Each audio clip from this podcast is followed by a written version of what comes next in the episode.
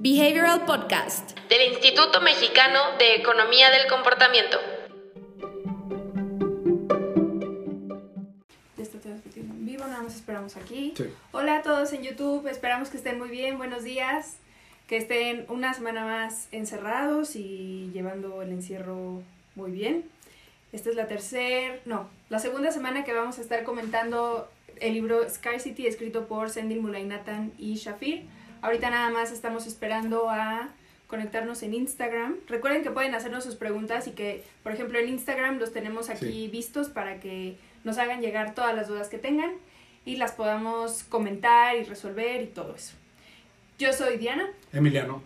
y bueno, si siguen la lectura con nosotros, saben que con el bookmark que tenemos preparado para ustedes, tienen que leer nada más ocho páginas al día de este libro para poder terminarlo este mes. Correcto. Y bueno, si también siguen la lectura con esto, vamos a comentar hasta la página número 71 del libro y que hemos revisado hasta ahora. La semana pasada dimos una pequeña introducción del libro y más o menos estuvimos hablando de la importancia de considerar y de ponernos en el lugar de las personas que pueden llegar a tener algún tipo de escasez, no necesariamente solamente monetaria, sino también entra la escasez de tiempo, de eh, compañía, de eh, incluso atención y que todas esas cosas nos pueden llegar a generar eventualmente eh, mucha más escasez por ponernos en una serie de situaciones y de eh, eventos que terminan justamente perpetuando eh, el ciclo de la escasez. También si están interesados, saben que el autor del mes ahorita es Eldar Shafir, que es coautor Sí. de este libro y que tiene una investigación muy amplia sobre el tema de escasez, que nos encanta. Súper. Y pues bueno, como pueden ver en el título del video, hoy vamos a hablar sobre los trade-offs. Y eh, bueno, aprendimos que aunque la escasez nos puede hacer un poco más efectivos, cuando tenemos escasez de tiempo, pues tratamos de optimizarlo y hacerlo, hacerlo mejor con lo poco que podemos tener. Entonces, eso, digamos, es un lado bueno y que también nos da urgencia, por ejemplo, para eh, con todo este tema de las fechas límite, con todo este tema de descuentos eh, limitados a ciertas piezas. Eso nos va a hacer, eh, nos va a dar la urgencia para tratar de, en el caso de cupones, por ejemplo, canjearlos, o si nosotros estamos manejando algún programa de política pública, darle urgencia a través de escasez a las personas puede beneficiarlos porque se ha demostrado a lo largo de experimentos que, eh, por ejemplo, muchos cupones o muchas tarjetas podrían no cambiarse si no Sí. se introduce una fecha límite para las personas para que ellas puedan eh, hacer uso de estos, de estos beneficios. Que digamos, al final esto es un principio muy económico, ¿no? Es decir, la escasez siempre, siempre, siempre ha sido ligada con el incremento de demanda, ¿no? Entonces, un poquito el principio de escasez que justamente está eh, mencionando Diana, ¿no? Es justo como en el momento en el que un bien es escaso, pues es un bien que puedo no obtener y entonces, pues, en la valoración relativa entre otros bienes se vuelve, pues, más interesante para la persona, ¿no? Ahora, eso es el principio tradicional de la escasez. Ahora, lo atractivo justamente del libro es cómo vamos pasando de este principio muy tradicional de escasez que rige de cierta manera la economía, ¿no? La economía, si ustedes van a tomar un libro de texto, van a encontrarse una, una definición que va a ir similar a esto, ¿no? Que es prácticamente el estudio de las decisiones de consumo de las personas en un contexto de escasez, en un contexto donde tienen que hacer trade-offs para, digamos, eh, con los pocos recursos que tienen, maximizar sus beneficios, ¿no? Esa es la visión tradicional de economía. Ahora, Shafir y Mulenatan toman esa definición tradicional de economía y empiezan a meterse en la parte, pues, ya no solamente... eh, Económica y teórica. Exactamente, sino ya en la parte psicológica de los efectos que genera esta percepción de escasez. Que justamente es hacia donde vamos el día de hoy, ¿no? Con esta idea de el bandwidth mental, la- el ancho de banda mental. Hablamos la sesión pasada de cómo eh, un moto, digamos, de este libro era que al final del día el estudio de la escasez nos deja entender que la escasez atrae más escasez, ¿no? Y es bien peligroso hablar de eso en esos temas, ¿no? Porque, en esos términos, discúlpenme. Porque cae muy, digamos, por ahí existen, ¿no? Esta ley de la atracción y estas cosas que, pues, parecieran ser un poco esotéricas, que son o que suenan similar a esto. No estamos hablando de nada de eso, no tiene nada que ver con esto. Es decir, en este sentido, la escasez o el hecho de que la escasez atraiga más escasez está ligado justamente al tema que vamos a hablar hoy, que es el ancho de banda mental, ¿no? Una persona que se encuentra en escasez tiene una reducción en el ancho de banda mental y entonces prácticamente es como si la persona estuviera jugando fútbol en una cancha eh, o digamos que está inclinada en su contra, ¿no? Exactamente, y justo eh, como dice Emiliano, este libro, pues al ser escrito como por psicólogos y por contrastar la idea de la teoría eh, tradicional con lo que es qué es escasez y cómo nosotros tendríamos que optimizar nuestras decisiones y nuestros patrones de compra o de consumo para eh, no seguir favoreciendo nuestra escasez. Este libro trae mucho a la mesa el contraste de qué es lo que dicen tradicionalmente, qué es lo que se cree tradicionalmente y qué es lo que pasa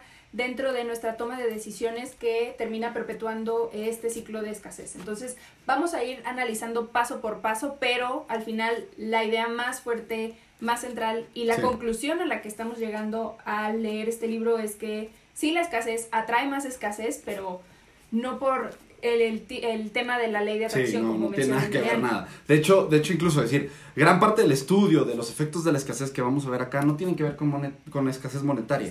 Estamos hablando de escasez de tiempo, estamos hablando de escasez de recursos, estamos hablando de la escasez de recursos cognitivos, ¿no? Entonces, es bien interesante ver esto porque les digo, se presta en ocasiones para pensar cosas que tal vez no tienen nada que ver. En este caso, los estudios que vamos a ver y la perspectiva del análisis de escasez que vamos a hacer, tiene todo eh, o tiene completamente que ver con este factor de las capacidades cognitivas que tienen las personas que se encuentran o no bajo los efectos de la escasez, ¿no? Exacto. Cada una de estas sesiones estamos justamente analizando a fondo qué es cada uno de estos factores que proponen los autores que nos van llevando hacia más escasez. No es tanto que la traigamos, sino que nosotros solos nos estamos llevando hacia allá, ¿no? Que justo un tema ahí muy importante de lo que se menciona por ahí es el concepto de tunneling, ¿no? El concepto de justamente como una persona que se encuentra en una situación de escasez, ¿no? Tiene su atención centrada en, pues, justamente la fuente de escasez, el resolver ese elemento de escasez. Y ese tunneling, ese enfoque que, eh, que, tenemos hacia ese problema, digamos que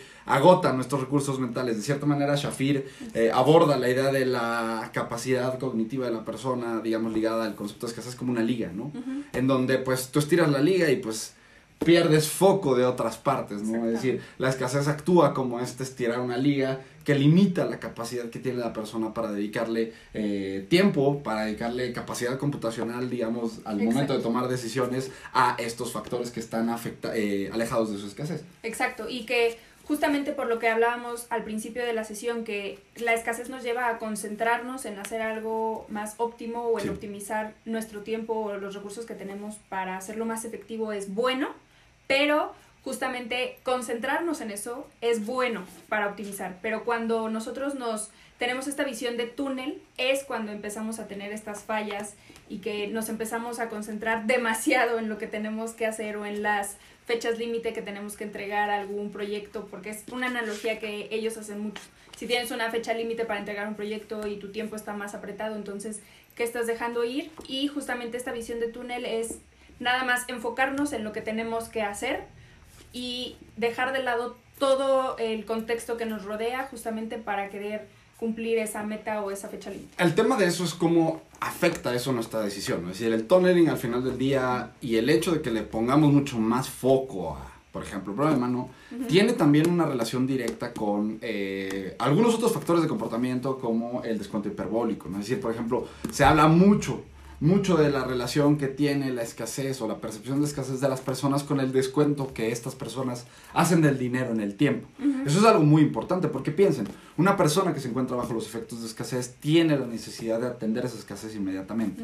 En ese sentido, ¿no? Pues el foco de esta persona promueve de cierta manera el descuento del dinero hacia el futuro, ¿no? La persona, eh, y eso es lo que está bien padre de los estudios que abordan escasez, ¿no? Tanto en el libro como fuera del libro vamos a poder encontrar varios estudios en donde vemos y probamos las propensiones que tienen las personas a postergar dinero en el futuro, a tomar decisiones impulsivas cuando se encuentran o no en escasez, y encontramos reacciones y respuestas bien diferentes. Es decir, el elemento interesante o lo más importante que vamos a encontrar en el libro, ¿no? Es cómo el efecto eh, cognitivo que tiene la escasez sobre la decisión de la persona cambia las reglas del juego y entonces si vamos a trabajar con una persona que se encuentra o con una problemática que está rodeada de elementos de escasez, pues vamos a tener que cuidar mucho, ¿no? Cómo abordamos eso. Exactamente. Y pues bueno, vamos a seguir explorando todos estos conceptos que, que llevan, eh, que acompaña nuestra toma de decisiones para perpetuar el ciclo, como, Sí. como mencionan los autores.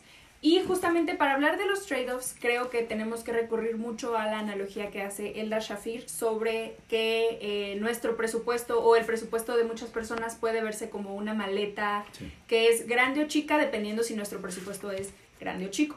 Entonces, cuando dos personas se van de viaje y una tiene una maleta más grande y una una maleta más pequeña, pues la persona con la maleta grande va a poder darse el gusto o poder sentirse con el derecho de empacar incluso cosas que no necesitamos tanto para un viaje, como nos puede pasar justamente en la vida real.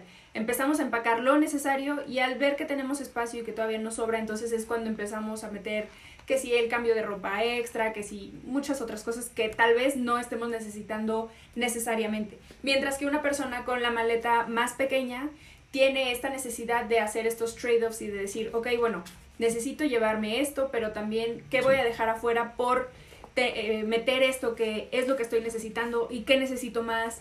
Entonces, este, todo este eh, procesamiento y toda esta toma de decisiones es más o menos la que llevan las personas en escasez cuando realizan una compra, cuando se enfrentan a una eh, decisión, por ejemplo, preferir ganancias pequeñas e inmediatas a eh, muchas más grandes a futuro. Entonces, ese, ese contraste y ese análisis costo-beneficio es lo que se encuentran haciendo las Sí. personas en escasez, eh, que justamente empiezan eh, pues a desencadenar toda esta mala toma de decisiones que al final pues puede salir todo muy mal, ¿no? Correcto, correcto.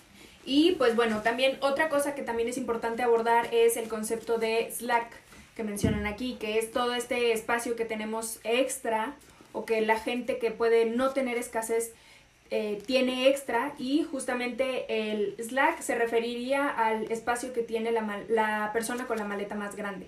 Entonces, al tener Slack, te puedes permitir, es como si tuvieras un margen de error o un colchón en el que te puedes permitir, ok, bueno, entonces voy a gastar el espacio en la maleta en esto o voy a gastar mi dinero en esto porque me sobra dinero, no estoy apretado de dinero, entonces tengo ese margen de error para darme un gusto, para comprarme algo que tal vez no necesite. Entonces ahí empezamos a ver cómo incluso la misma decisión o la misma compra bajo dos circunstancias diferentes en personas diferentes que puedan estar viviendo la escasez de formas diferentes puede representar una pérdida o una consecuencia mucho más grande para una persona que para Sí. otra. Otra vez, el libro es una visión muy empática de lo que es la escasez en todo sentido, ¿no? Entonces, para todas las personas que están enfocadas en trabajos de desarrollo, para quien está trabajando en, em, no sé, emprendimientos sociales, en toda esta nueva, digamos, O incluso para ahorros, ¿no? Exactamente, para ahorros todo eso es un libro que va a ser bien interesante, bien importante para entender las cosas que van a estar en la cabeza de la persona con la que van a estar trabajando.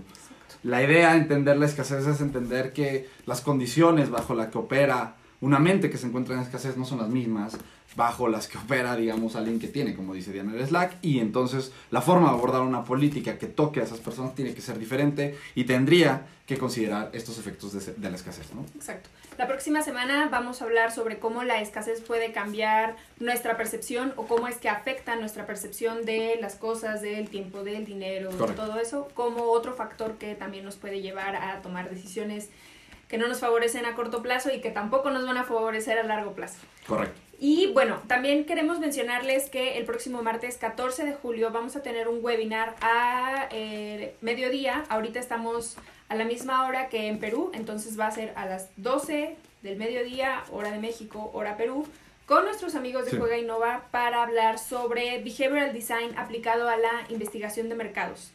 El último en vivo que tuvimos con ellos hablamos un poquito de cómo behavioral design puede ayudarnos con estrategias de comunicación y obviamente salió al tema Sí. cómo es que behavioral design puede ayudarnos a interpretar o eh, incluso elaborar eh, las investigaciones de mercado y cómo es que eh, nosotros tenemos como nuestro punto de vista de investigar sobre las preferencias de la gente o de cómo es que podemos indagar un poco mejor en el comportamiento de las personas para conocer qué es lo que en realidad, digamos, prefieren, piensan, por qué hacen lo que hacen o por qué no están llevando a cabo la acción que nosotros como eh, un product owner puede preferir que la gente haga, ¿no? Entonces, los esperamos. Si ustedes desean participar en el webinar, saben que nos pueden mandar un mensaje, un correo, escribirnos por cualquiera de nuestras redes y nosotros les haremos llegar la invitación porque va a ser por Zoom, aunque vamos a retransmitir a YouTube. Entonces, si prefieren verlo en YouTube, nos vemos el martes a las 12. Y pues, bueno, comparte este podcast con alguien que esté interesado en cómo se analizan las decisiones bajo el contexto de escasez, haciendo estos trade-offs. Y nos vemos la próxima semana. Bye. Bye bye. Si quieres saber más sobre los libros y los temas que abordamos en el podcast, ingresa a nuestra página web ecomportamiento.org donde encontrarás libros, autores, blog y mucho más. Encuéntranos en LinkedIn, YouTube y Facebook como Instituto Mexicano de Economía del Comportamiento, en Instagram como imec.mx o en Twitter como ecomportamiento. No te pierdas las transmisiones semanales todos los viernes a las 10 a.m. hora Ciudad de México.